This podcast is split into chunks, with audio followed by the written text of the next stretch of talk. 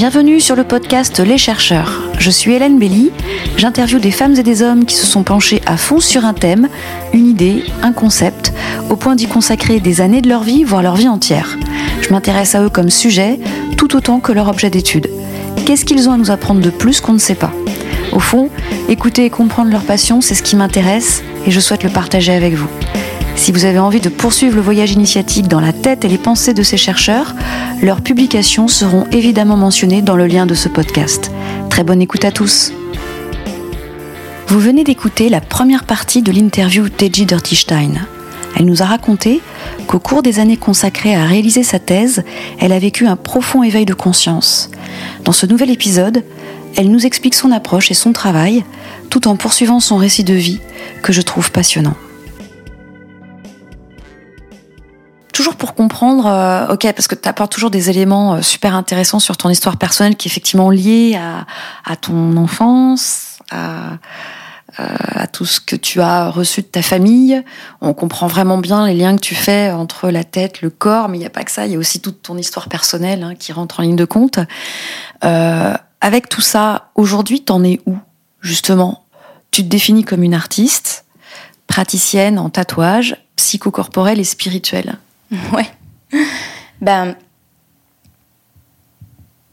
moi, pour moi, tout ce qui fait le lien, là, le fil rouge, comme on dit, euh, c'est vraiment, euh, c'est vraiment l'art, en fait. Et effectivement, euh, même j'ai essayé de l'aborder sous plein d'aspects, enfin que ce soit sur l'aspect de la thérapie, sous l'aspect du travail du sexe, comme je disais tout à l'heure, ou à chaque fois, je me confronte à des artistes ou à des personnes en fait qui s'interrogent sur eux-mêmes, pour moi, un thérapeute, c'est ça aussi, c'est quelqu'un qui est capable de se soigner aussi, enfin, qui peut-être a besoin d'autres thérapeutes, bien sûr, à des moments clés, mais qui est capable de savoir où il en est, mm. émotionnellement parlant, et qui surtout applique ce qu'il transmet. Pas dire à, quelqu'un, bon, fais ça, alors que toi, tu fais complètement l'inverse. Euh, il y a une espèce de discipline comme ça qui est complètement euh, innée, en fait, et, et du coup, euh, pour moi, c'est vraiment l'art qui va lier tout ça. Parce que c'est un art de vivre et parce qu'il y a aussi l'idée que la vie est une œuvre d'art. Mhm. Mais du coup, ma démarche artistique, plasticienne, elle est un peu particulière parce que maintenant, j'ai monté la galerie, j'ai monté une galerie d'art, la Papesse, qui est une galerie vivante dans laquelle je fais le tatouage euh, psychocorporel après consultation de tarot ou de lettres hébraïques, parce que je suis, je suis dans l'enseignement des lettres hébraïques. Euh, Pourquoi l'enseignement des lettres hébraïques? Alors, je n'ai pas choisi, encore une fois. c'est venu à moi, en fait. Euh, ça fait à peu près un an que j'ai, que j'ai découvert, en fait, le, le, tarot de Marie-Elia, des lettres hébraïques. Et ça a été, euh, ça a été une jolie claque qui m'a recon... Enfin, j'allais dire qui m'a reconverti, le lapsus, qui m'a qui m'a renoué en tout cas et qui m'a réconcilié avec la prière, qui est un acte que je voyais, que je, que je faisais étant enfant, mais que je ne faisais plus parce que pour moi il y avait comme une idée de recracher euh, quelque chose de par cœur avec la tête et pas avec le cœur. Mhm. Et j'ai appris, appris avec le cœur. Euh, on va dire, de me reconnecter à ma prière d'enfant, de petite fille. Euh, grâce à ces lettres-là. Et en fait, euh, ben, c'est juste que les 22 lettres, euh, il y en a 22, comme les 22 arcanes du tarot, les, les, 22 arcanes majeurs. et en fait, on considère qu'effectivement, à partir de 22 lettres, on peut créer le monde. Parce qu'on peut dire absolument tous les mots. Et les mots AUX. Ouais. donc effectivement, c'est un outil qui est très très intéressant et que j'ai oui, je, ça m'est venu. Euh, je ne saurais pas vraiment dire comment, mais en tout cas, c'est là. C'est là et ça fait partie euh, du coup maintenant des consultations et même des tatouages euh, parce que certaines lettres sont liées à certaines parties du corps aussi et elles viennent vraiment nous donner une indication sur où on en est sur notre mhm. chemin de vie, tout simplement.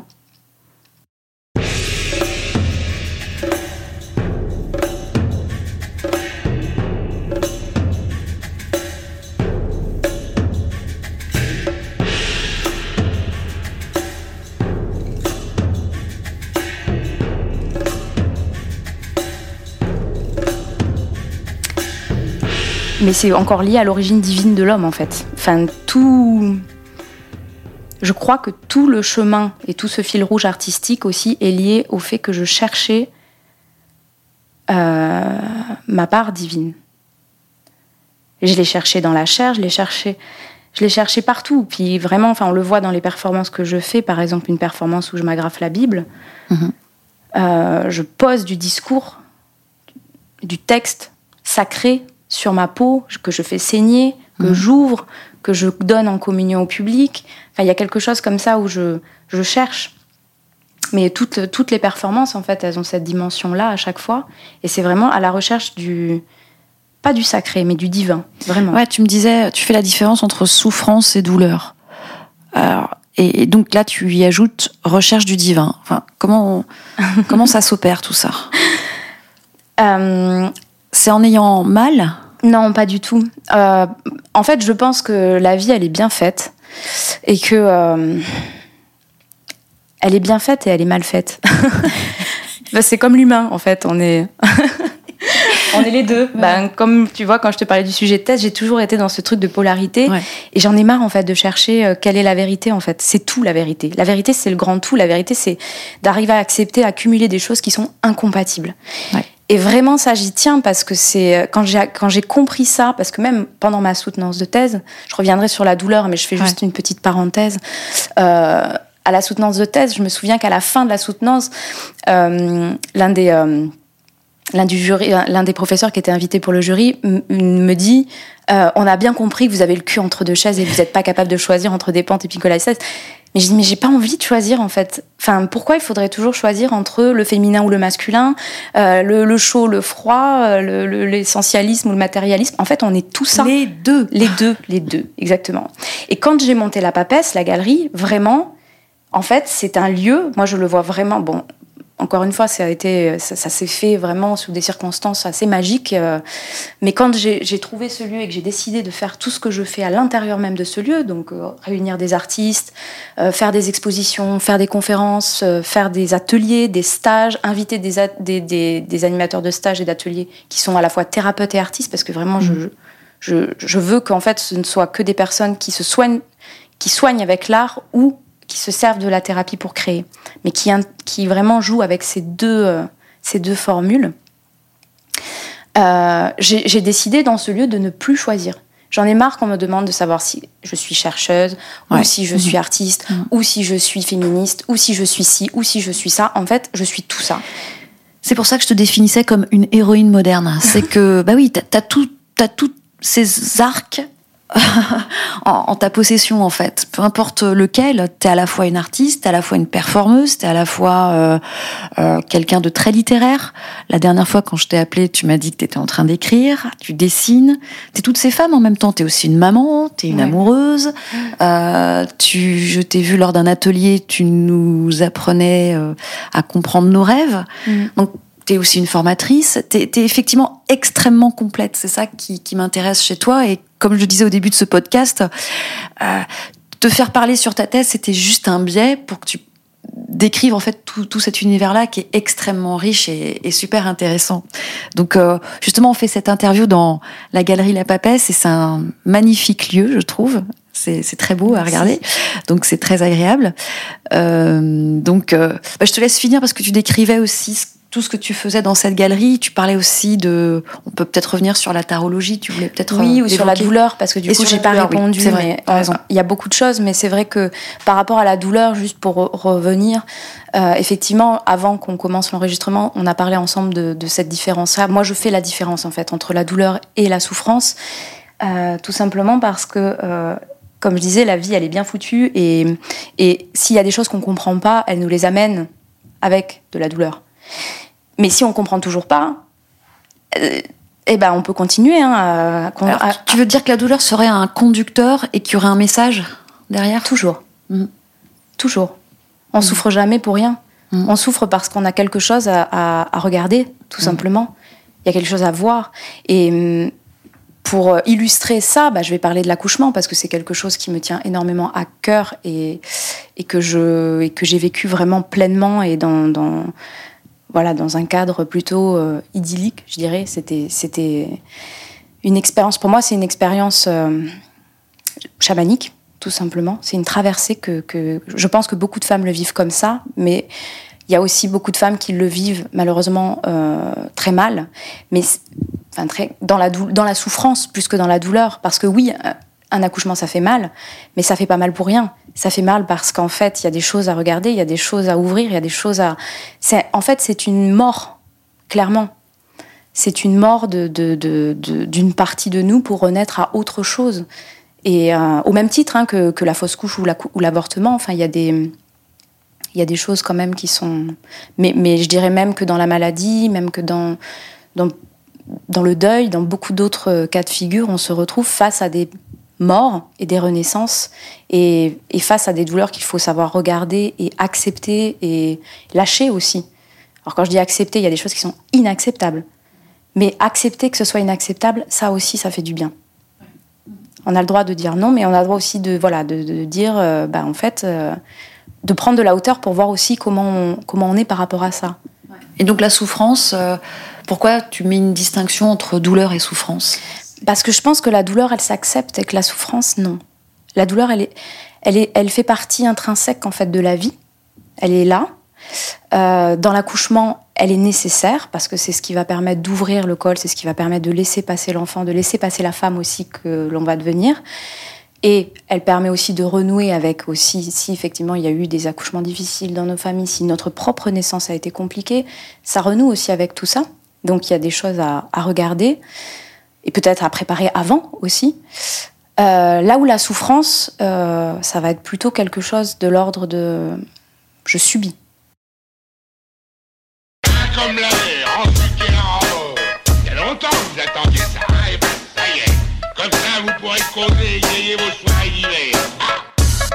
Je suis dans une spirale sans fin, je déteste me lever le matin, la même sale gueule à toutes les heures. Ça en devient malsain, mes insomnies prennent toute la place. Mes putains de crises d'angoisse, je trouve même plus la force de me plaindre tellement ça me lasse. Est-ce que la douleur, elle est que, elle peut être physique et mentale, et la souffrance, euh, elle est surtout subie? Je pense que la souffrance, elle est surtout subie, mais je vais faire le parallèle aussi avec le tatouage, par exemple. Beaucoup de gens me disent euh, euh, dans la rue, parce que je suis très tatouée, mais enfin, en tout cas, j'ai un bras très tatoué, tout en noir, et on me demande Ah, vous avez dû avoir mal, mais quelle, quelle, quelle souffrance Vous avez dû endurer, ça va, ça fait pas trop mal ben, En fait, c'est de la souffrance, euh, c'est de la douleur, oui, mais ce n'est pas de la souffrance parce que c'est moi qui ai décidé de le faire. On m'a pas, on m'a pas attrapé, baïonné et tatoué de force. Là, oui, je serais dans la souffrance. Mais si à partir du moment où moi j'ai décidé de le faire, je suis complètement, effectivement, je vais endurer une douleur parce que c'est pas super agréable, mais c'est quelque chose que j'ai choisi. Et dans ce dépassement de la douleur, par contre, ça c'est très important, c'est que que ce soit le tatouage, que ce soit l'accouchement, que ce soit quand c'est fait dans des conditions vraiment euh, d'acceptation, où on regarde les choses, il se passe quelque chose quand on en sort où c'est magique. C'est-à-dire qu'il y a une sorte de...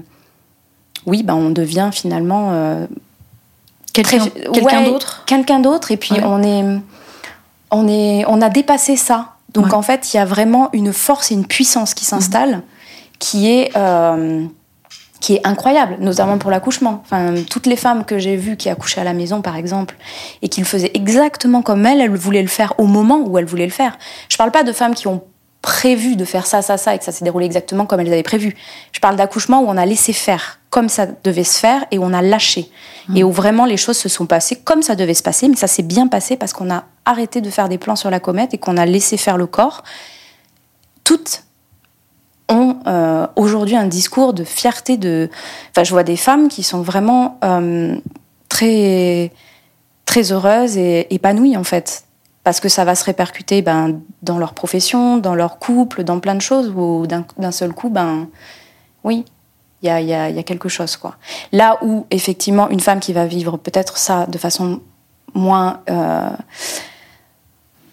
qui l'aurait subi? Qui l'aurait plus subi et qui va du coup vivre de la souffrance, par exemple. Euh. Alors, euh, il y a, évidemment, y a, ça, ça, peut se passer aussi à la maison, mais c'est pas, euh, c'est pas la même chose. C'est-à-dire que si jamais effectivement il y a un transfert qui se fait à l'hôpital, c'est que vraiment il y a des complications, c'est que vraiment, et puis les, les sages-femmes qui accompagnent à ça, elles sont tellement, elles sont tellement calées et le moindre regard, elles le savent mmh. en fait. Il y a même pas de, c'est des intuitives incroyables.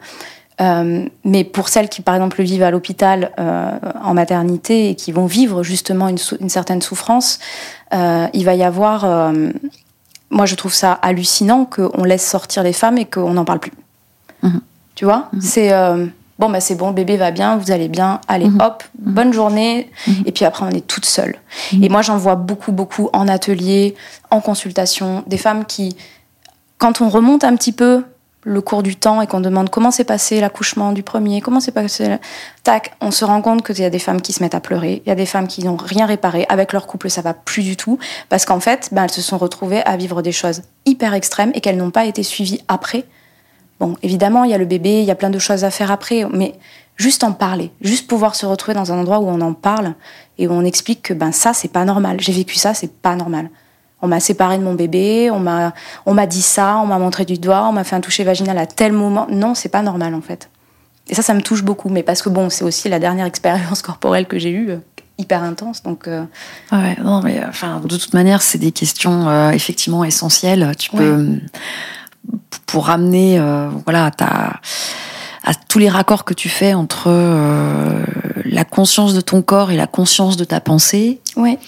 Euh, la plupart des personnes, je suis très généraliste, mais la plupart des personnes euh, euh, n'ont pas conscience de leur corps et n'ont pas conscience de ce qui se passe aussi dans, dans leur pensée. Il n'y a pas de raccord parfois.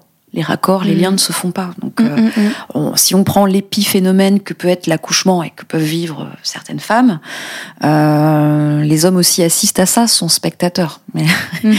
euh, ils peuvent en être témoins, évidemment pas acteurs, mais Ils vivent des choses aussi. ils le vivent aussi, mais c'est vrai que je comprends tout à fait ce que tu dis, parce que dans l'accouchement, comme épiphénomène, c'est le moyen, le moment de faire ces raccords entre euh, ces synchronisations entre la tête et l'esprit, et, elles Oui. sont pas du tout évidentes à mettre en œuvre quand t'as pas euh, toi-même euh, avancé, cheminé dans ta vie pour en arriver là. Donc l'accouchement peut même être euh, vécu comme un traumatisme Mais c'est ça. parce que ça ça fait ça courjute quoi ça courjute entre l'esprit et le corps Oui. et parce que le corps n'a pas été forcément euh, on n'est pas arrivé à un niveau de conscience ou à un niveau d'é- d'éducation il faut peut-être de l'éducation pour ça ou d'expérience personnelle pour euh, arriver à faire ces liens mais donc Ouais. souvent je pense que l'accouchement euh, encore une fois je généralise mais l'accouchement peut être perçu comme comme quelque chose une expérience traumatique t'as mm. raison après faut en parler euh, pouvoir euh, en Oui, discuter.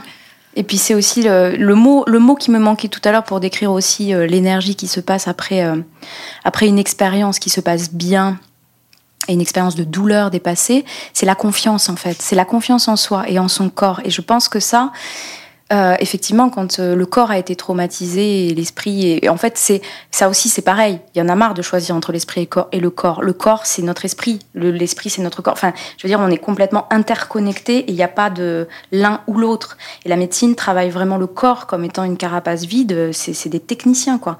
Donc euh, oui, dans un accouchement, s'il y a un problème euh, dans l'accouchement à la maison, ma sage-femme me disait toujours, ce sont des excellents techniciens, s'il y a un problème, on va les voir. Mais s'il n'y a pas de problème, et, et- et de toute façon, il n'y aura pas de problème, puisque, voilà, tu as fait aussi ton chemin, ta vie, tu sais où t'en es, tu connais...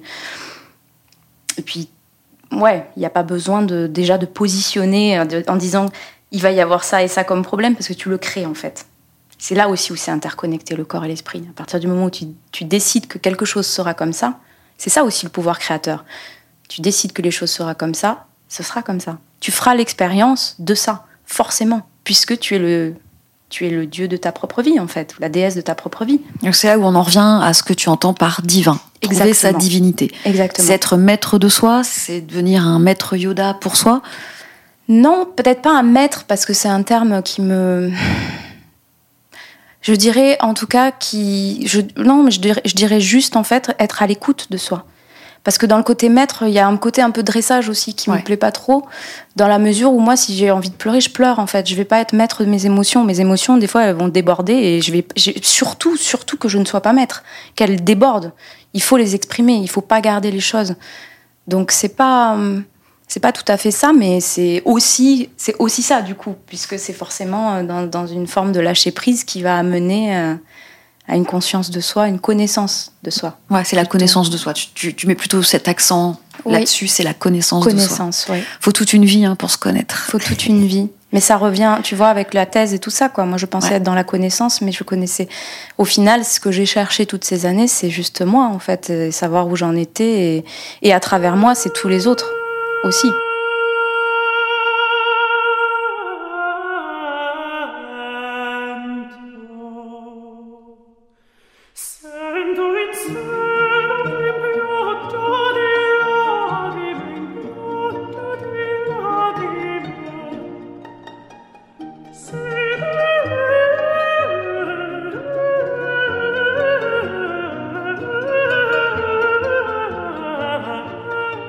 Et donc là, aujourd'hui, tu, tu te T'en es à quel niveau de connaissance de toi? Tu t'es trouvé C'est, enfin, il y a toujours à apprendre sur soi, mais t'en, es où sur cette connaissance de toi? Euh, J'ai lâché. C'est-à-dire que je, je, vis. Euh, je vis, j'essaye de vivre au jour le jour. Bon, j'ai plein de projets, plein de trucs parce que je suis une bosseuse et j'ai toujours aimé ça. Donc oui, j'ai toujours tout plein de projets, même si effectivement l'épisode du Covid nous a montré aussi que c'était bien de lâcher et ça m'a ça m'a fait du bien aussi, tu vois, de dire bon, maintenant t'arrêtes de bosser là, tu te poses. Euh, bon, j'ai quand même continué un peu à bosser, mais mais bon, c'est toujours un, métier euh, que je fais euh, qui a plusieurs cordes et donc je choisis en fonction de mes cycles aussi qu'est-ce que j'ai envie de faire. Ouais. Si un matin je me réveille, je me dis bon bah ce matin j'ai envie d'écrire, bah, je vais écrire. Si j'ai envie de dessiner, je vais dessiner. Si bon, après j'ai des rendez-vous et des choses qui sont programmées, mais ce qui est bien quand on travaille avec le symbole, c'est que ça travaille aussi avec la numérologie des dates. Donc euh, je sais que c'est jamais par hasard si jamais il y a tel ou tel rendez-vous tel jour. Euh, voilà. Mais je pense que j'ai lâché et je crois qu'aujourd'hui, maintenant, et c'est ce que m'a appris mon épisode d'ailleurs de, de cet éveil en 2014-2015, c'est qu'en fait maintenant je laisse la vie me montrer. Je veux plus contrôler quoi que ce soit. Je veux plus décider euh, de faire ci ou de faire ça. Je laisse la vie me montrer. Si effectivement il y a quelque chose qui ne va pas, euh, je, réfléchis deux secondes. Je dis tiens ça ça marche pas. Pourquoi? Et eh ben si je trouve pas de réponse, et eh ben je laisse tomber. Et puis c'est pas grave. Il y a des moments, voilà, il faut, il faut savoir laisser, laisser, euh, laisser les choses se faire. Et je pense qu'il n'y a rien qui arrive par hasard. Et que la vie, elle est toujours plus subtile que nous-mêmes, en fait. Parce que notre intellect, il n'est pas on le croit très très brillant, très fort et pas capable de tout, mais en fait c'est un outil quoi. Il faut pas être à son service et il faut laisser les choses aussi se, manifester euh, ouais. comme elles doivent se faire. Et donc là, dans, dans ta prochaine actualité, euh, tu te laisses porter par quoi bah, Du coup, on va faire, euh, on va, on va fêter les un an de la galerie là en septembre. Donc c'est vrai que c'est, ça passe vite. Je me rendais pas compte, mais c'est passé très très vite. Euh, et, donc, du coup, on va faire un vernissage avec euh, une, une, exposition qui va s'appeler Territoires intérieurs. Une exposition qui va justement parler de l'art performance avec une artiste qui a pris en photo des, euh, des artistes performeurs et qui les a interviewés justement. donc, il y aura aussi du son. il y a une vidéaste également qui travaille sur le corps et sur, et sur le son et sur justement le, elle est plus dans le chamanisme, donc elle laisse le corps s'exprimer avec le, elle fait du, elle fait des soins en fait avec de la musique. Ouais. J'allais dire en anglais, mais j'aime pas trop les termes anglais. Ouais. si, si, vas-y. j'essaye. Non, non, justement, je suis. Justement, t'essayes de. C'est peut-être mon séjour au Québec, je sais pas, mais non, non, non, j'essaye de, de, de, de, traduire tous les, tous les, les termes anglophones qu'on a parce que j'ai, j'ai un peu du mal avec. Euh, mais bon. donc ça, c'est la prochaine actualité, donc c'est pour septembre. Ça, c'est pour septembre. Et il va y avoir aussi. Euh, donc, il y a plusieurs choses aussi qui, qui vont se passer. C'est que. Bon, je vais reprendre les ateliers là. Euh, les ateliers, c'est des, ateliers. Bon, on sera un peu moins que d'habitude. D'habitude, on est entre, je dirais, 15 et 20, grand, grand max. Euh, normalement, là, on va faire des petits ateliers à 8, 10, 10 personnes. Et c'est des ateliers, justement, qui s'appellent Tarot et Spiritualité, où c'est vraiment des ateliers de. On traverse une seule carte. Mais à chaque fois, c'est l'enseignement qu'il y a dans la carte. Donc, on n'est pas obligé de connaître le tarot. Et c'est vraiment des cercles, euh, bah, la plupart du temps, c'est des cercles de femmes. Quoi. Mhm. Il, y a, il, y a, beaucoup de femmes qui viennent. Bon, on a toujours un homme ou deux qui est, qui est présent et qui, euh, et qui apporte au groupe. Mais enfin, tout le monde apporte. quoi. C'est euh, c'est vraiment des, des, groupes. En plus, c'est un groupe qui commence à se connaître. Il y a mhm. un petit noyau mhm. et donc elles, commencent à savoir les unes les autres ce qu'il faut dire, ce qu'il faut pas dire à l'une ou l'autre. Enfin, c'est vraiment intéressant. On, évolue tout ensemble. Et après, il y a un livre qui va sortir aussi, auquel j'ai participé, le livre de Hélène Huck, aux éditions euh, Tana, euh, qui est sur le tarot, en fait. et qui s'appelle euh, le tarot de la, c'est la réconciliation du, le tarot de l'unité, la réconciliation du féminin et du masculin. Et c'est une auteure qui est venue me chercher pour illustrer euh, vraiment de la couverture jusqu'à la fin du livre tout l'ouvrage. Et c'était une expérience de dingue. On l'a fait pendant le confinement, du coup. Euh, ça s'y prêtait bien et, et c'est super intéressant parce qu'on lui a demandé à la base un livre sur le féminin. Et elle a dit, il me manque un truc là. je peux pas trop m'aventurer que sur un seul pôle. Il me faut, il me faut l'autre face, quoi. Il faut la préposition et. C'est ça. Donc elle a vraiment travaillé sur les deux. Puis le tarot, c'est vraiment ça, quoi. C'est vraiment le travail des polarités et tout. Donc euh, on a bossé là-dessus. Donc moi, avec mon mélange de cartes, parce qu'en fait, dans, dans mon travail de tarot-thérapie, c'est ce que je fais, c'est que je mélange les cartes entre elles pour créer des illustrations qui vont devenir des illustrations totalement uniques, parce qu'il y a des il y a des mélanges infinis avec le tarot. Il y a, en tout, il y a 78 cartes. Bon, moi, j'utilise uniquement les as, les reines, les rois et les arcanes majeurs, mais j'utilise pas tout, tout l'ensemble parce que ce serait énorme. Mais c'est possible, ceci dit. Et à chaque fois, je crée une carte qui est vraiment unique en fonction de la consultation que j'ai faite avec la personne, qui n'est mhm. pas la, les cartes qui sont sorties pendant le tirage, parce qu'il peut y avoir plusieurs tirages pendant la consultation, mais qui va venir résumer on va dire, euh, ce que la personne vient chercher au moment où elle veut cet ancrage-là dans sa vie. Mhm. Et euh, bon, ça peut être avec le tarot, mais ça peut être aussi avec certaines divinités. Euh, ça peut être avec des symboles autres, alchimiques ou, ou des lettres hébraïques aussi. Voilà. Donc là, pour Hélène Huck, tu as fait l'illustration en fait, tu as fait le dessin pour son, pour son ouvrage. J'ai fait le dessin, mais ce qui était intéressant, c'est que elle m'a dit qu'elle voulait pas justement de d'illustratrice euh, pure et dure, au sens où vraiment quelqu'un qui aurait vraiment illustré son propos. Elle voulait quelqu'un qui comprenne le tarot, qui soit aussi tarologue. Donc c'était intéressant parce qu'on a pu vraiment nourrir ensemble. Euh, Vous avez dû euh, réfléchir à chaque fois au symbolique Oui, c'est ça. C'est ça. Ben, elle, elle m'a dit voilà, pour tel chapitre, j'aimerais un mélange entre ça et ça. pour tel chapitre, j'aimerais un mélange entre ça et ça. Puis moi, je disais soit bah oui, carrément, super idée, j'avais pas pensé à ce mélange-là. Ou à l'inverse, c'était plutôt mais trouve pas qu'il manque un truc, peut-être qu'on devrait plus amener ça. Puis vraiment, on a on passait des heures au téléphone comme ça à, à, former finalement cet ouvrage-là. Et, euh, et, là, il va sortir, donc c'est Il sort quand? Il sort en... Le 24 septembre. D'accord. Ouais. Tout, tout, va venir là au mois de septembre. Tout en septembre. Je crois que là, tous les week-ends, il y a un truc. Après, il y a le Tarot Festival euh, dans le Gers aussi, où je vais intervenir pour une conférence euh, sur le tarot, c'est la tarothérapie en fait, qui est complètement un terme que j'ai enfin pas la tarothérapie, mais la tarothérapie avec le tatouage rituel, qui est complètement un mélange de, deux encore. Oui, ça c'est ta création. Je pense que vous n'êtes pas nombreux à faire ça. Ben, je connais personne en fait qui le fait. Donc tu es la seule, l'unique. Je pense. En France, en tout cas, je n'ai jamais entendu parler de ça et je l'ai vraiment fait. Euh, je l'ai suivi comme je l'ai ressenti, mais j'ai pas. Euh, non, je connais personne euh, et qui mélange les cartes de tarot et qui les tatoue et qui en plus, euh, enfin, le travail en tout cas de thérapie avec le tarot et le tatouage. Mmh. Le, le, tatouage thérapie peut exister, mais dans des reconstructions mammaires ou dans des choses oui. plus médicales ou plus spécialisées, dans des choses, voilà, ça reste quelque chose de très technique finalement en fait, même si effectivement ça vient embellir le corps, ça vient, ça vient guérir quelque chose, mais il euh, n'y a pas forcément. Il y a un travail esthétique avec le tatoueur, où on va discuter tout ça. Le tatoueur va vraiment entendre et comprendre ce que la personne veut et l'appliquer. Elle va peut-être conseiller aussi, ou il va peut-être conseiller, mais je ne crois pas que je connaisse euh, vraiment de, de tatoueurs psychocorporels, en fait, où vraiment il y a des consultations de psy avant psy. C'est un terme. C'est, du, en fait, c'est du tarot euh, psychologique et spirituel. Donc, euh, les deux. Euh, tu vas, tu vas, enfin, tu vas avec le, on va dire comme ça, le patient.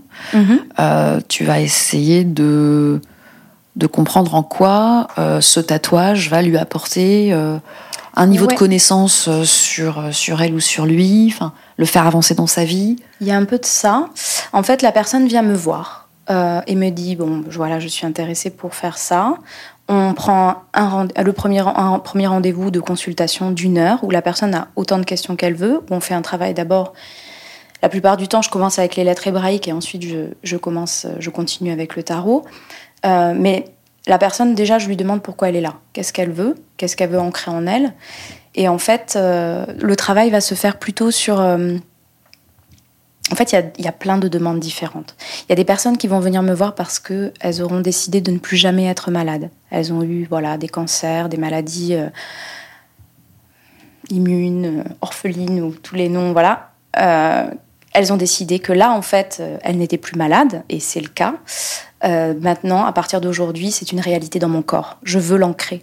Donc, on va effectivement travailler. Donc, pourquoi cette maladie? Qu'est-ce qui s'est passé? Etc. Donc, on va vraiment faire un travail.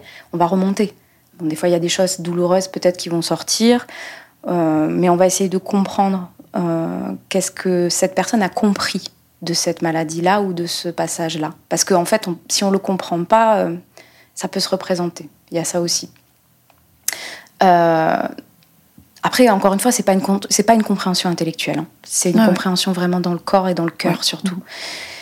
Et mais il peut y avoir des personnes qui traversent un deuil qui ont besoin d'être accompagnées, des personnes qui vont complètement voilà euh, changer d'orientation professionnelle et qui n'ont pas trop la force de changer parce que elles sentent qu'elles sont attachées à une sécurité pour le moment financière dans leur boulot là, mais que si elles abandonnent, etc. Ça c'est très fréquent, donc on va essayer de sauter le pas et on va essayer de trouver la force justement ou l'archétype ou le le symbole en fait qui va nous permettre de dégager ça.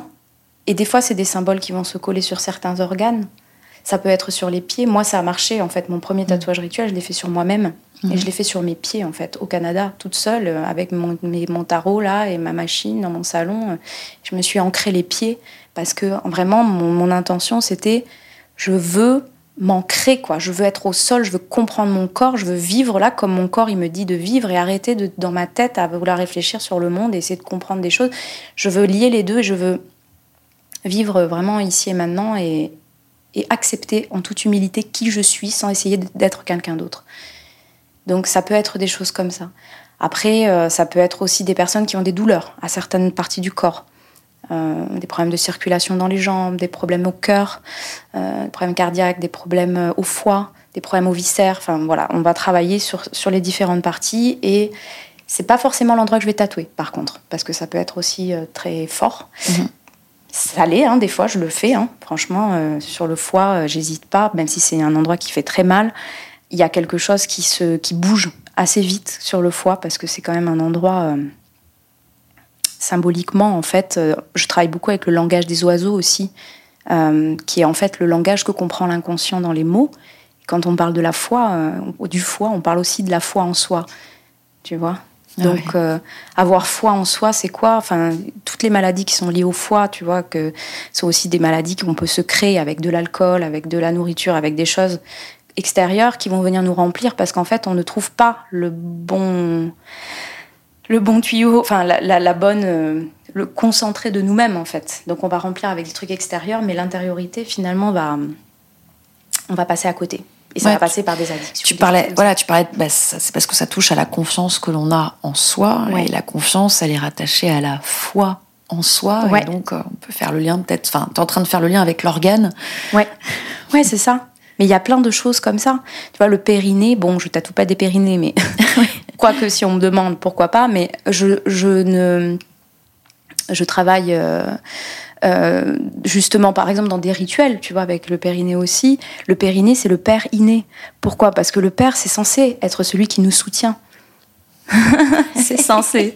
Mais du coup, dans notre image, vraiment, celui qui nous soutient dans notre corps, c'est lui, quoi. Et si on n'a pas de soutien dans notre vie, eh ben peut-être qu'on peut avoir un périnée qui se déglingue en fait, tu vois, parce que en fait, mais il faut savoir le demander le, soutien. Il faut être euh, aussi euh, en face de se dire, bah tiens, j'ai besoin de soutien, merde, j'en ai marre là. En fait, je veux du soutien.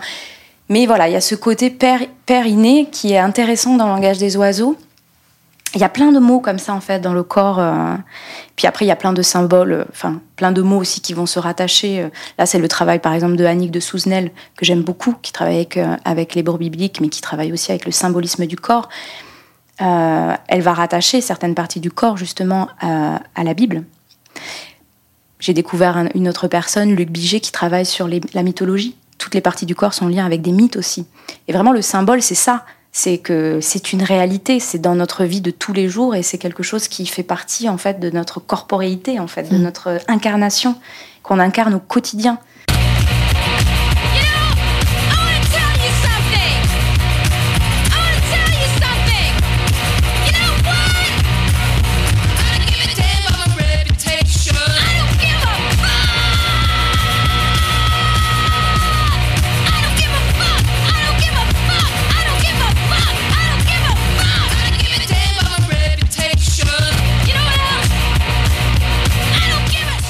En fait, le langage des oiseaux, non, c'est oui, c'est ça, mais c'est aussi le langage, par exemple, dans nos rêves euh, ne parlent que ce langage-là.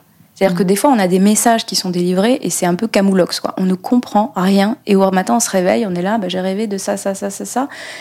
Et après, tu dis à voix haute et là, tu fais oh mais ça veut dire ça. Et bien, il faut le dire à voix haute. On ne peut mm. pas garder un rêve dans sa tête parce que, encore une fois, on a besoin de l'inconscient et de la conscience pour être. On ne peut pas se passer de l'inconscient. Si on n'est que dans la conscience, ça va pas. Et si on n'est que dans l'inconscience, ça va pas non plus. Il y a vraiment ce mélange. On a besoin des deux. C'est euh, inséparable en fait. Donc, euh, pour analyser un rêve, il faut le dire à voix haute. Et des fois, il y a des mots qui vont sortir. Et les enfants sont très forts pour le langage des oiseaux. J'ai un petit de deux ans qui commence à parler, il me sort des trucs des fois. Oh, mais oui, évidemment, tu es un génie. Comme quoi, par exemple? Euh, J'ai pas, là, j'ai plus d'exemples. Il m'en a sorti un il y a deux jours. C'était très très rigolo. Qu'est-ce qui m'a sorti? Ah ben voilà. Alors c'est pas tout à fait du langage des oiseaux, mais on partait en vacances. La personne qui nous prêtait la voiture pour partir en vacances s'appelle Pascal. Euh, quand euh, donc son père est parti chercher la voiture, quand il est revenu, je lui dis on part où? Il me dit chercher Pascal, chercher la voiture de Pascal, d'accord. Et il a un livre qui s'appelle Pascal la cigale. donc on arrive dans le Var, il y a des cigales, je lui dis il faut suivre les cigales pour arriver chez grand-mère. D'accord, et là il me dit il faut suivre la voiture de Pascal la cigale. Enfin, il a fait un espèce de mélange où finalement Pascal était devenu celui qui était euh, la cigale qui chantait, qui nous permettait d'aller en vacances. Et il y a vraiment quelque chose qui s'est passé là. Et du coup, c'est c'est à se tordre de rire, c'est génial, mais c'est du génie parce que moi, je j'avais pas pensé que oui, je lui parle de Pascal, je lui parle des cigales du Var, il me fait le, lien entre la voiture et. c'est génial. c'est drôle et c'est génial. C'est un rêve en fait. Ils sont complètement connectés les enfants en fait. Ils sont vraiment dans l'inconscient euh, au plus pur, dans le grand tout quoi. Ouais. Non, c'est chouette. C'est ça peut même nous servir de conclusion, cette petite anecdote au sujet que, tu, que tu as décrit au sujet de ton fils. En tout cas, euh, euh, au travers de ce podcast, encore une fois, merci de m'avoir accueilli dans la galerie euh, La Papesse, donc 17 rue Saint-Aubin sur Toulouse, parce que maintenant on comprend mieux qui tu es, Edgy Dirty Stein, donc bien une artiste. euh, et en plus, tu nous as expliqué ce que tu fais avec les tatouages et le lien que tu mets avec euh, l'art de la tarologie, le corps, les tatouages et la guérison. Mm. Euh, de l'art et, du corps et de, du lien que tu fais entre la conscience et aussi euh, l'inconscient. Donc c'est super. En tout cas, je te remercie infiniment bah, merci pour cet échange. Merci, merci bien.